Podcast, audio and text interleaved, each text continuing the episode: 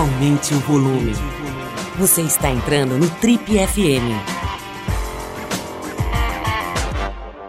Oferecimento Universo Marx. Paixão por carros antigos. Oi, aqui é o Paulo Lima e a gente começa agora mais um Trip FM, o talk show da revista Trip. Bom, pessoal, minha conversa de hoje é com uma figura importantíssima da moda e, mais recentemente, também da televisão brasileira. Ele tem 41 anos, nasceu em São Paulo, mas passou a adolescência em Limeira, no interior do estado.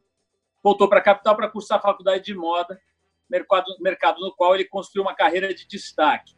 E já atuou como stylist, figurinista, estilista e diretor criativo.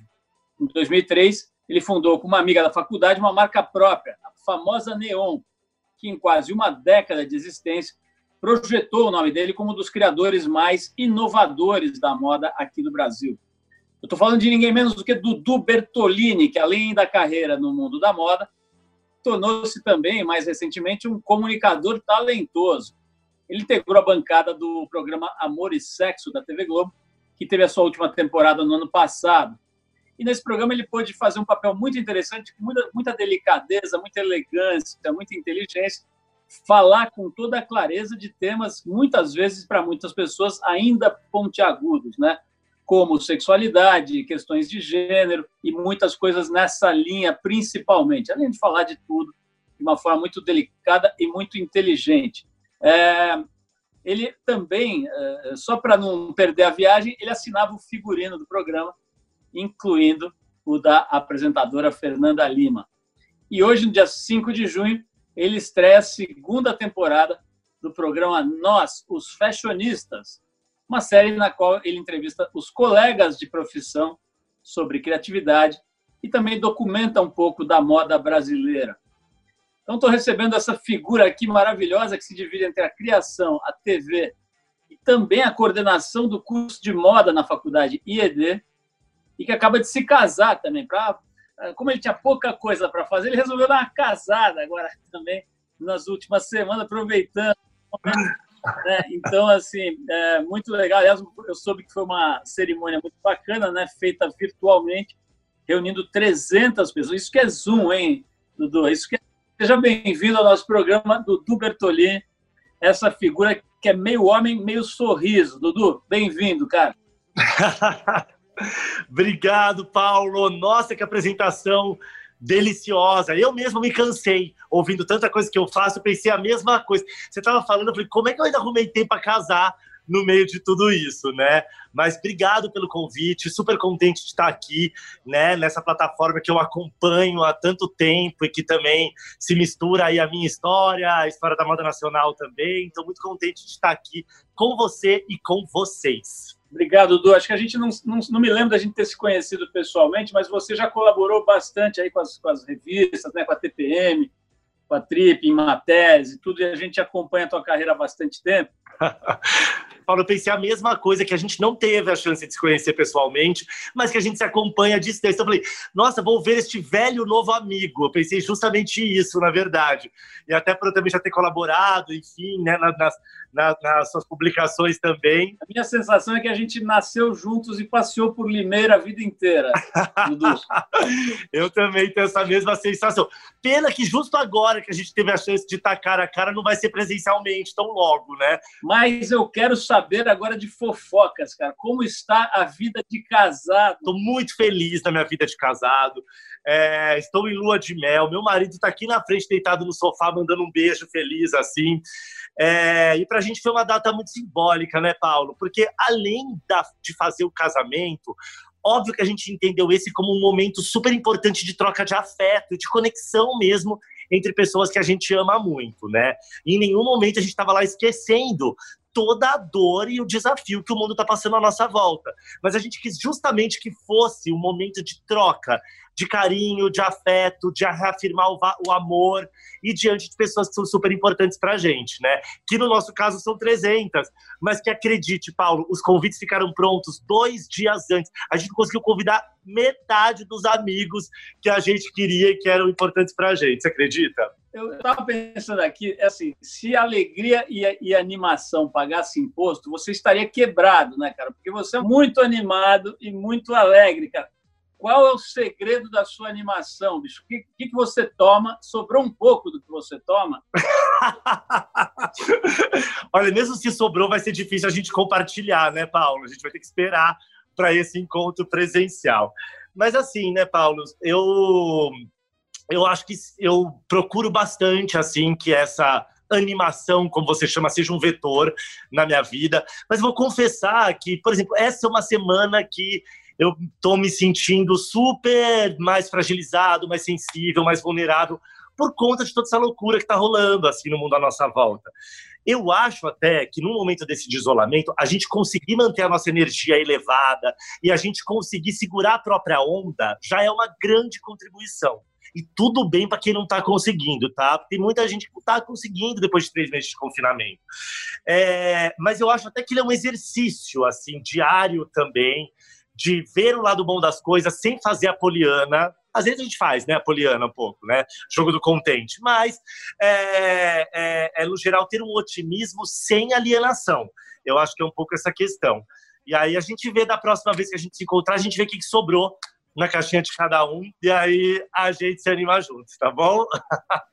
Edu, é, cara, eu, eu, me lembro assim, é, me lembro, eu, eu, acompanhando a sua carreira, né, vi sempre você ali, de uma certa forma, no bastidor. Claro que você aparecia nos seus desfiles, né, é, junto com a sua sócia na época, ali nos desfiles da Neon, e aparecia nas revistas de moda, você tinha uma, já uma figura pública. Mas isso é uma coisa, Outra coisa é você ir para a maior vitrine do Brasil e botar a cara lá, né, num, num, programa com alta popularidade e expor, expor desde a sua cara até a sua roupa, até e principalmente a sua visão de mundo, né?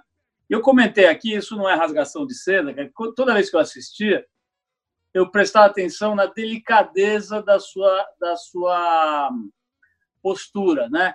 No melhor sentido da palavra, né? Uma coisa educada, refinada sem deixar de ser, é, sem fugir da contundência, digamos assim. Né? E, e, esse tema, como você sabe, esses temas ligados à sexualidade, questões de gênero, ainda são extremamente tabus no Brasil, ainda sofrem preconceitos gigantescos.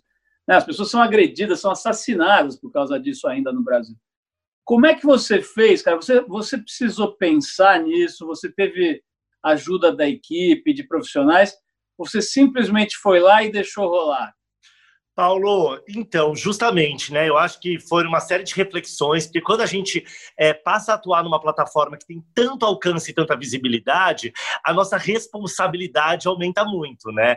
Grandes poderes vêm com grandes responsabilidades. E hoje, ser um comunicador, ser um criador de imagem, ser o interlocutor de qualquer mensagem traz mais responsabilidade do que nunca, né? Porque a gente consegue entender cada vez mais, e mais uma vez, o tempo presente que a gente está hoje aqui, ele é perfeito para isso é a gente entender o impacto é, das nossas palavras e das nossas mensagens. Estar num veículo poderoso como esse, eu acho que só aumenta essa responsabilidade.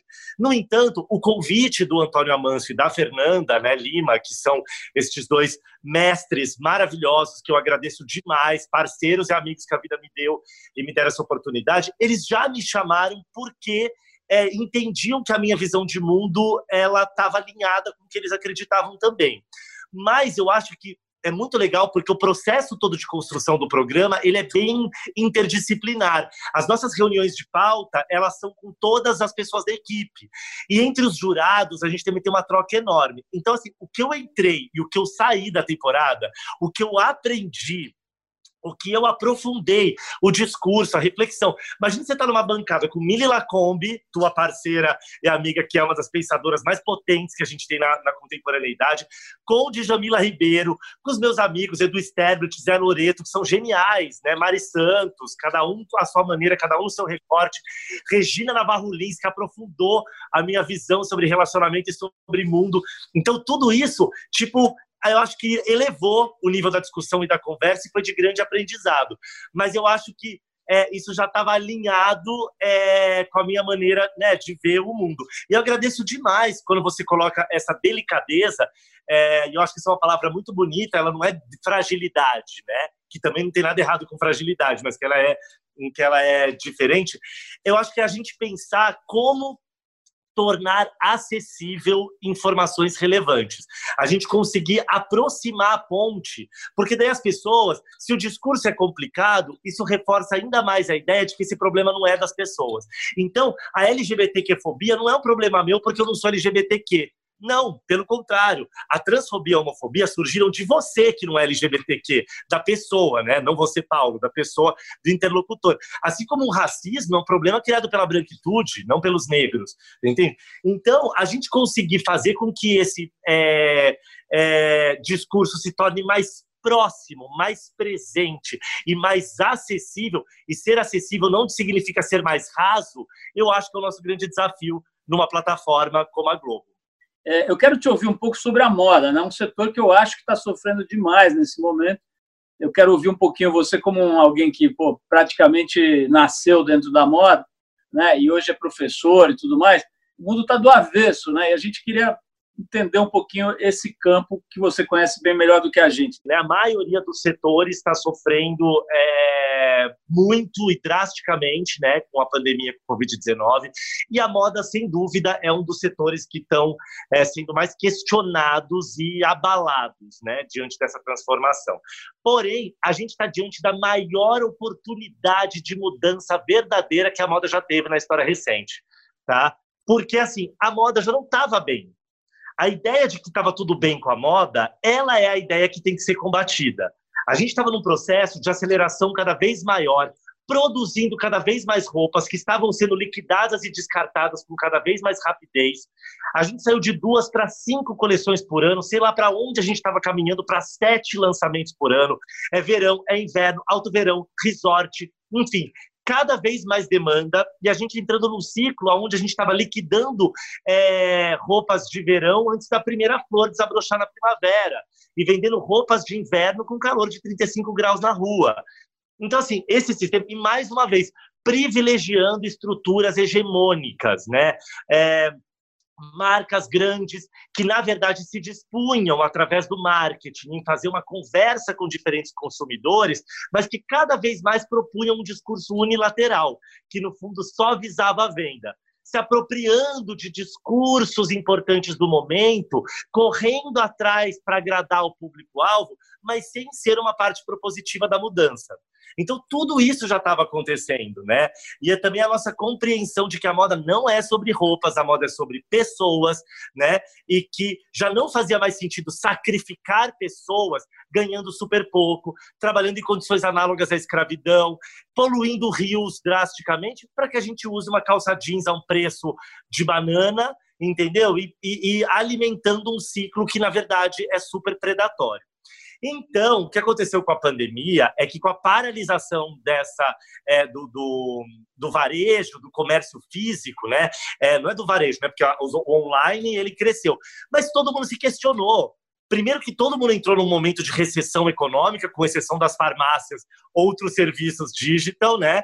É, mas todo mundo teve que pôr a mão na consciência e entender quais eram as suas prioridades. Né? Então, o que a gente entende é que eu acho que de agora, tá? É, para daqui a algum tempo, a gente ainda vai ver a quebra de grandes instituições de marca, de moda, de modelos de negócio, de pessoas que possivelmente não vão sobreviver à pandemia e que, diante de uma cobrança maior do consumidor por comprar produtos que sejam alinhados com seus valores, que elas não vão aguentar a onda. Só que a gente está vendo o surgimento de um novo panorama, que não é novo também, mais uma vez. Ele já estava acontecendo, mas ele está se acelerando e se intensificando, aonde a gente vai ter uma ascensão de marcas menores e de designers mais autorais. A gente vai ter um incentivo ao que é local, ao que é brasileiro. Por quê? A gente vai estar numa recessão econômica, a gente tem que valorizar a nossa mão de obra. A gente vai ter medo de produtos que venham de fora, né, com medo de outros possíveis vírus, lembrando sempre que a gente não pode deixar isso virar xenofobia e começar a, a, a, ter preconceito com os estrangeiros em si, mas assim, a gente vai ter uma série de urgências de valorizar o que é feito pela gente. E aí a gente vai ter uma cobrança muito maior desses consumidores, é o que a gente espera, por produtos mais responsáveis, mais éticos, mais transparentes, mais justos, e que de forma nenhuma ratifiquem mensagens homofóbicas, transfóbicas, racistas, misóginas, classistas. Então, nós estamos no meio de uma revolução. Só que a gente não pode querer que as coisas voltem a ser como elas eram antes. Eu estou totalmente de acordo assim, com o teu raciocínio e, e torço há muitos anos, aliás, para que essa revolução aconteça.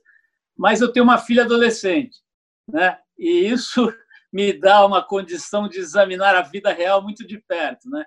E a, e a minha filha, felizmente, ela tem uma consciência, está formando né, uma consciência bem legal, assim, de prestar atenção no mundo. E ela tem uma visão, por exemplo, sobre o, sobre o, o, o caráter nocivo do fast fashion. Ela fala sobre isso, ela pensa sobre isso. Só que a hora que ela passa na frente da vitrine da, sei lá, daquela Century 20, como é que chama? 21? É, Forever 21. Que, que acho que até entrou em concordata agora. Então, mas é, a hora que ela passa na frente de um lugar desse, cara, como se ela, ela fosse abduzida por forças maiores do que a própria consciência dela e ela fica completamente balançada, né? Então, a minha pergunta objetiva é o seguinte, cara, isso tudo que você me fala faz sentido absoluto dentro da lógica do bom senso. Mas você acha, cara, que o, o, essa lógica consegue vencer a força avassaladora do fast fashion, por exemplo? Muito bom, Paulo, essa colocação. Primeiro, que assim, se ela não conseguir vencer esse sistema, nem mundo a gente vai ter para que outras realidades surjam, porque é, basta a gente entender a velocidade predatória, a escalada predatória que vem acontecendo ano após ano, né? É, mesmo com, uma, com um crescimento de uma consciência mais sustentável, a gente ainda vive, né, um momento de que, o, que os malefícios ainda são muito maiores do que os benefícios, né? É, então, mas eu acho que isso vai ser. A gente não tem por onde. E processos como o do Covid, eles mostram para a gente. O Covid pegou processos que poderiam demorar anos para acontecer e está colocando a gente diretamente diante dessas questões. E o mundo vai encontrar formas de fazer isso acontecer. Tá? Então, eu, eu acho que isso é inevitável. E eu acho que todos nós passamos pelo mesmo paradoxo que a sua filha.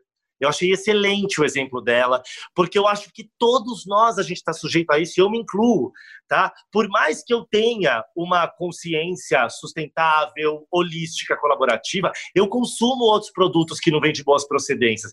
Eu conheço muitas pessoas que não, que estão já de uma forma que eu não chamo de radical, que eu digo de uma forma absolutamente legítima com seus discursos, não fazendo concessões eu deixo isso muito claro. O mais importante é que a gente seja verdadeiro com aquilo que a gente é. Então, eu estou numa trajetória, eu atendo grandes marcas do mercado que também não estão dentro dessa é, é, consciência, que estão parcialmente. Eu consumo, seja, não seja na roupa, mas seja no, no meu alimento, eu não compro tudo de produtores locais, tudo fresco, tudo orgânico. Não estou nesse lugar ainda. E me vejo nesta contradição por vezes. Porém, Paulo, é isso aí que está. A, a, dualidade que a sua filha enfrenta é a dualidade que o mundo enfrenta. É a dualidade que a gente enfrenta. Entendeu? Assim como a gente diz assim, eu é, não compactuo com os meios de produção que poluem o mundo, mas eu quero muito comprar esse jeans que custa menos de 10 reais, sendo que a gente sabe que um par de calça jeans consome 11 mil, uma média de 11 mil litros de água potável para ser feita. E que o, o azul dessa calça jeans possivelmente, sei lá, atingiu rios, entendeu? Que, tipo assim, que nunca mais vão ser recuperados. Então, a gente é, é, ser legítimo, aproximar os nossos discursos das nossas atitudes, esta é o grande desafio do mundo. Mas eu também, um dos lados otimistas da minha poliana, como a gente falou aqui, é que eu vejo nessas novas gerações, que são a da sua filha, que eles já vêm com um dispositivo mais aliado com a contemporaneidade.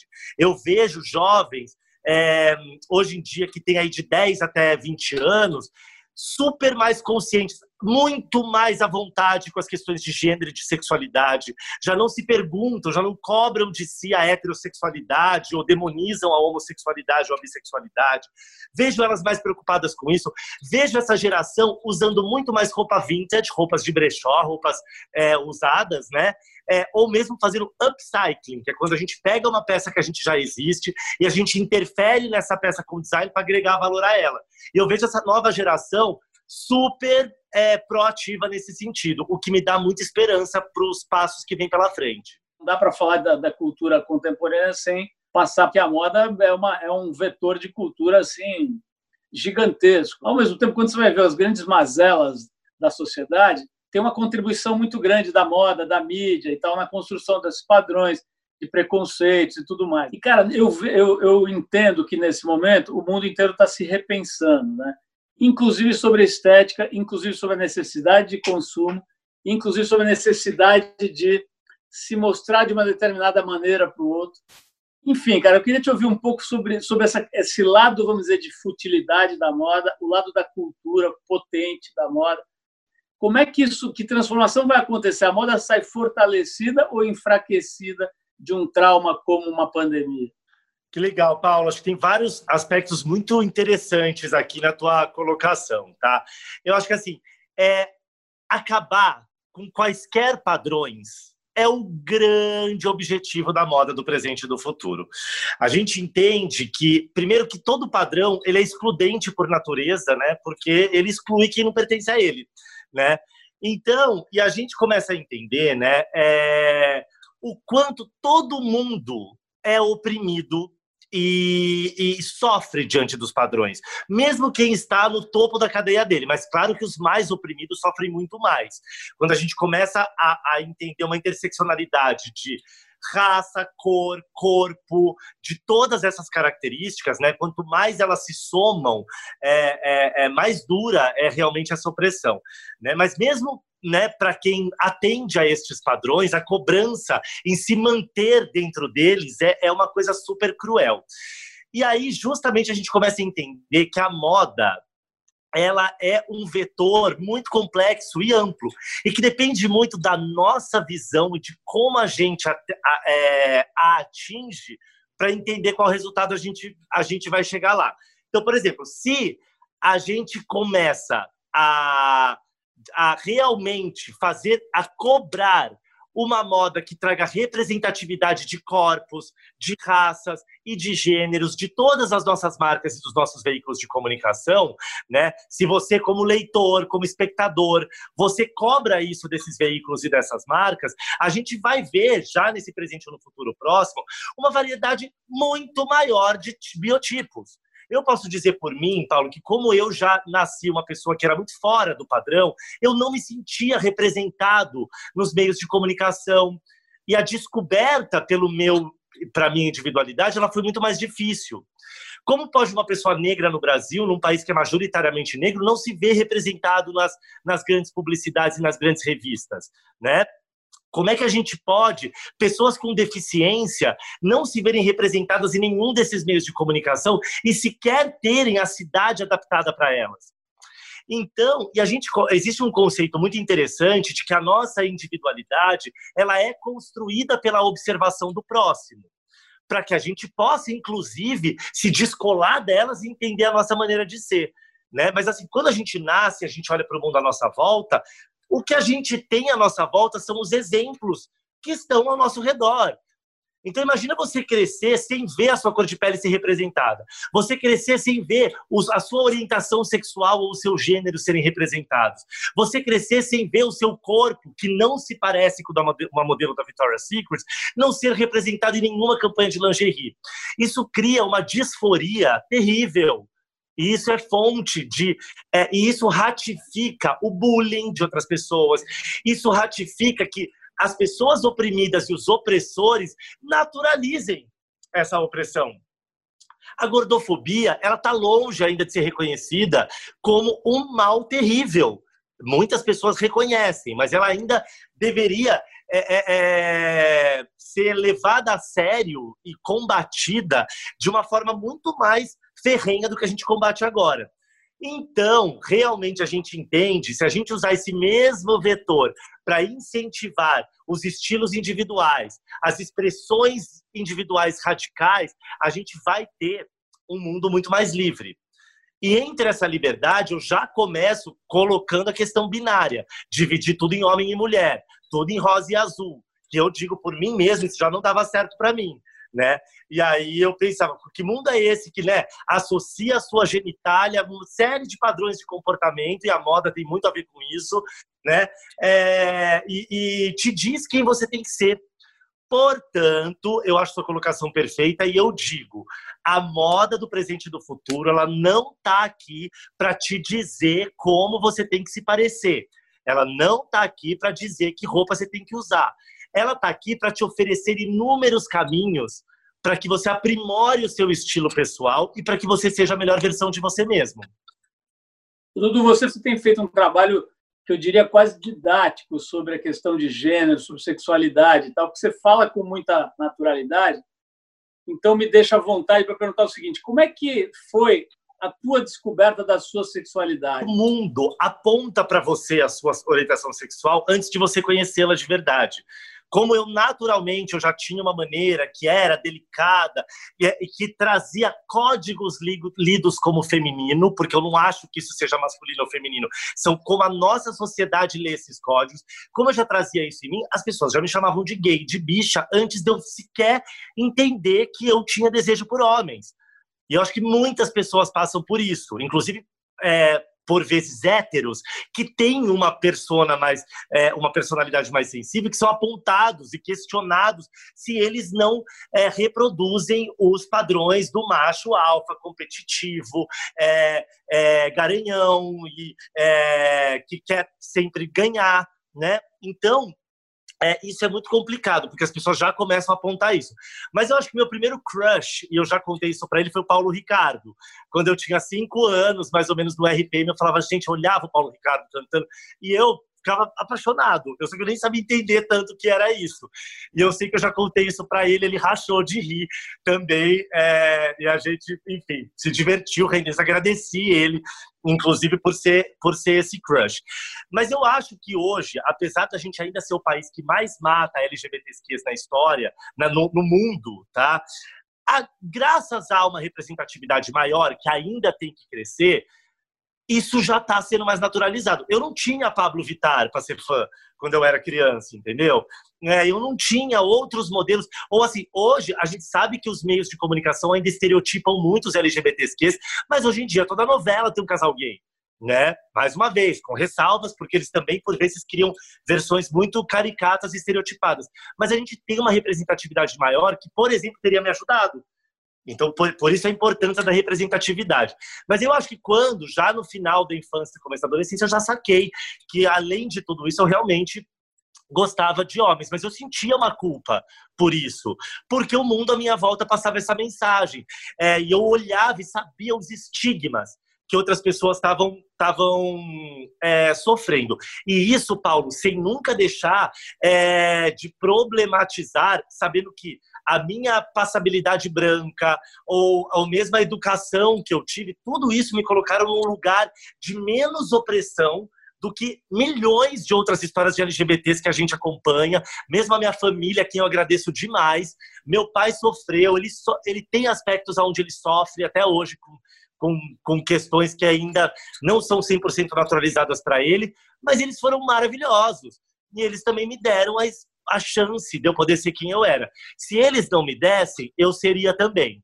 Assim como eu tenho milhões de amigos que os pais não deixaram e eles foram lá e sabiam que ninguém pode garantir a sua liberdade se não for você mesmo, tá? Quer dizer, essa frase é complicada num estado que é tão opressor. Mas, assim, você tem que estar de acordo com quem você é. Ano passado, numa entrevista para a Trip, o Ney Mato Grosso, separei a frase mesmo dele, que ele falou exatamente assim, ó, eu continuo livre, aparecem pessoas na minha vida que querem casar e eu digo, porra, gente, casar, pensamento atrasado esse de casar, isso já vai eliminando as pessoas que aparecem na minha vida, porque as que querem casar já saem fora. Eu já digo logo que eu não vou casar nunca. Então eu quero saber por que diabos você resolveu casar e contrariar as leis de Ney Mato Grosso? Contradizendo Ney Mato Grosso, meu amigo querido, inclusive. Tá? Ainda bem que eu não quis casar com ele, né? Senão já ia ter levado um fora. Tá? Eu quis casar porque eu tô super apaixonado, né? Esse foi o principal motivo, obviamente. E porque também nesse processo da pandemia, é, aonde a gente também lembra, né, assim, Paulo, só pensar no aumento de violência doméstica que a gente teve na pandemia, isso nos coloca numa situação, assim, de refletir que barra muita gente está passando de ter que ficar em casa juntos. Porém, outros laços também se fortaleceram, porque a gente depende tanto um do outro nesse momento mais que nunca. E no meu caso e do Gama, esses dois meses que foram também de muita luta e de muita adaptação, elas fortaleceram demais o nosso amor, a nossa parceria, o nosso companheirismo, tá um pelo outro. E aí foi bem fulminante, assim, a nossa história. A gente conheceu, se apaixonou, começamos a morar junto no segundo mês de namoro. E a gente já falava que a gente queria casar quando a gente fizesse um ano.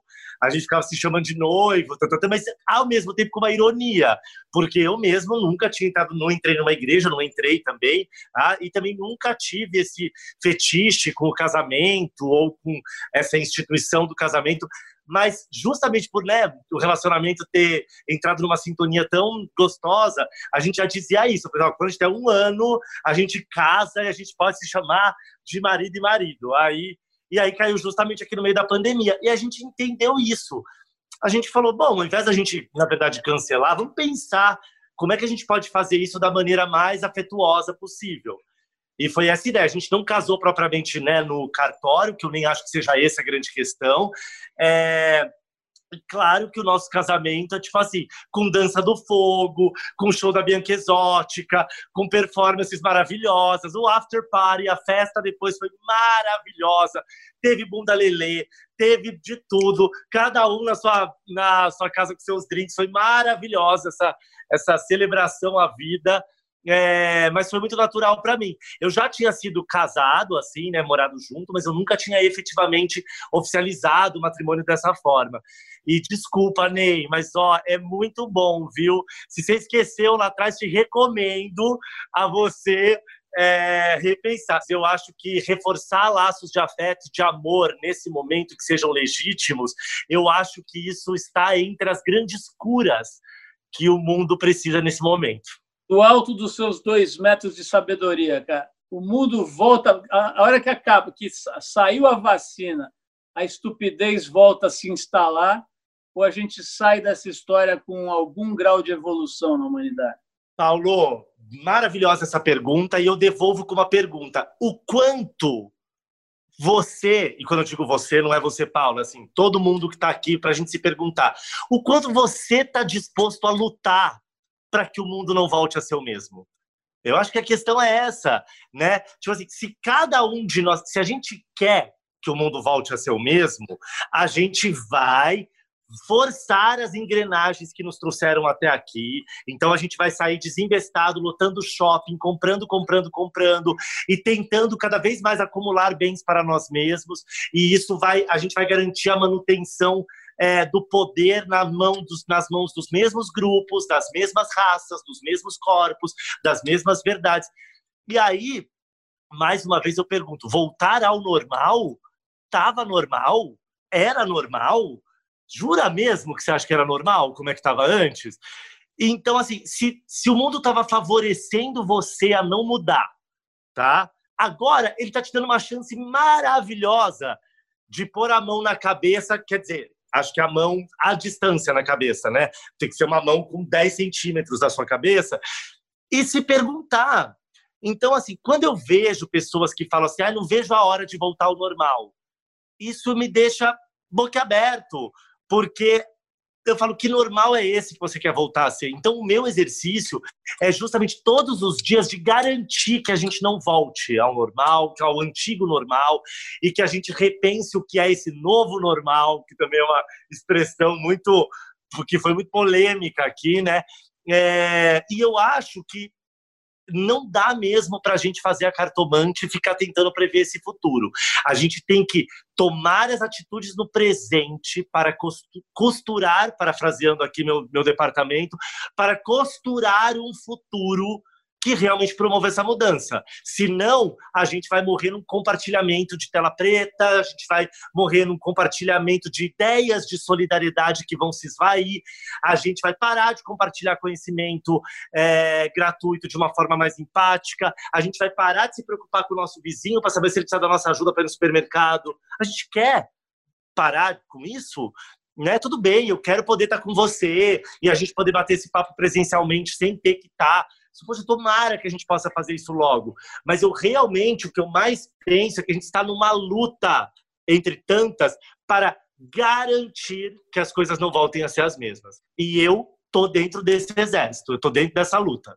Dudu, eu estava lembrando aqui, eu sempre prestei atenção no seu trabalho, porque ele tinha é, tinha uma coisa de cores, né, que é muito forte em você, né, um trabalho com cor, e tinha uma coisa que eu pessoalmente amo, que é a túnica. Eu acho a túnica um negócio muito louco. Um dos meus maiores ídolos na, na música e no show business, na, na, na cultura brasileira mesmo, chama-se Tim Maia. Né? E o Tim Maia adorava uma túnica. Né? Eu, me chamava muita atenção o figurino do Tim Maia, e muito colorido. Quando você apareceu com a Neon e com essas túnicas coloridas, me bateu uma coisa assim, pô, o Tim Maia tinha que, tinha que conhecer esses caras, porque eles iam se identificar demais, né? A usar né, a túnica, eu chamo de kaftan. É o kaftan, essa túnica comprida, mas, enfim, a túnica é, é, é, é, são, são irmãs, né? Então, por usar os kaftans, várias pessoas me associam né, a diferentes pessoas, aos, aos apaixonados pelos kaftans, e, mas ninguém nunca tinha me falado do Tim Maia. Então eu adorei, na verdade, porque eu sou fã do Tim Maia. Vou tentar até mentalizar uma sexta-feira, eu e o Tim Maia, uma arara de kaftan, e a gente, enfim, trocando de kaftan. Amei essa. Juro, nunca tinha me falado isso, eu vou levar isso para mim. É, mas, e assim, e o kaftan, ele tem muitas origens, né? Porque basicamente eles são dois quadrados de tecido costurados. Então, a primeira, depois de criar o tecido, né, o tear, é, o, a hora que o ser humano fechou ele foi na forma de um kaftan. Então a gente tem isso assim, desde o Egito Antigo até na, na África, nas culturas é, muçulmanas, no Oriente Médio. Mas eu acho que justamente, sabe qual é a melhor resposta para isso? Você tem que pôr um. Eu te sugiro para você ficar só de kaftan, sem nem cueca, para você ver o que é a liberdade eu falo às vezes que eu passo verão sem calças. E aí eu fico assim, meses sem pôr uma calça, só sentindo o ventinho assim, sabe? E é realmente uma peça super confortável e é curioso porque eu já usei o kafta do café da manhã, literalmente, levantar da cama e pôr um kafta, e eu já fui no baile de gala, eu já fui no tapete vermelho usando o kafta com um acessório exuberante. E eu acho que poucas peças permitem essa versatilidade como o kafta. 2003, assim que eu comecei a usar, já, a, o meu uso de caftans já é quase maior de idade agora, tá? E continuo firme e forte neles. Dudu, olha, eu adorei, cara. Agora, se eu tinha alguma dúvida, agora tenho certeza que nós somos é, irmãos de criação. Cara, eu, eu, eu apesar de uma pequena diferença de 17, 18 anos nós temos, cara, eu acho que nós nascemos, é, é fomos separados no berço Ai, que delícia. Eu também tô com essa impressão, hein, Paulo? tenho certeza que eu passei por Limeira em algum momento encontrei você. Enfim, é, de verdade, muito legal. É, obrigado pela, pelo papo, cara. É, é, muito legal ver gente que pensa com a própria cabeça e que não tem, é, é, que não tem enfim, nenhum tipo de é, dúvida sobre a forma como se coloca no mundo. Né? Então, isso está tá faltando, cara. Todo mundo muito é, pisando em ovos na hora de falar. Né? Eu sempre falo aqui, tem muita gente que às vezes vem fazer uma entrevista e na verdade você tem a sensação que está conversando com release, né? É, então, assim, pô, muito gostoso aí bater esse papo de verdade aí com você e, e, aprender com você, Dudu. Obrigado, cara. Obrigado pela troca, aprender com você também, estar tá aqui com você na plataforma, meu novo velho amigo de infância. Foi um super prazer. Obrigado para você e para todo mundo que está ouvindo a gente, tá bom? E que a gente possa estar juntos de novo breve, logo, Limeira aqui no Zoom, tá bom? Aonde for. Dudu, já estou trocando meu nome para Paulo Limeira, em homenagem a você.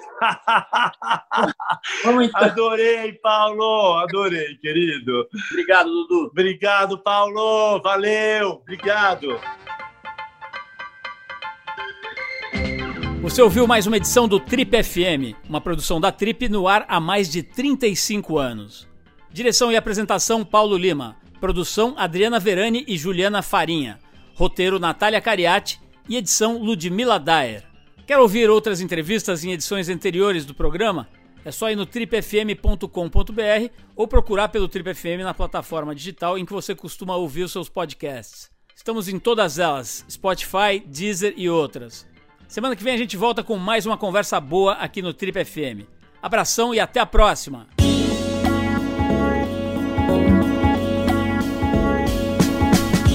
Você ouviu Trip FM.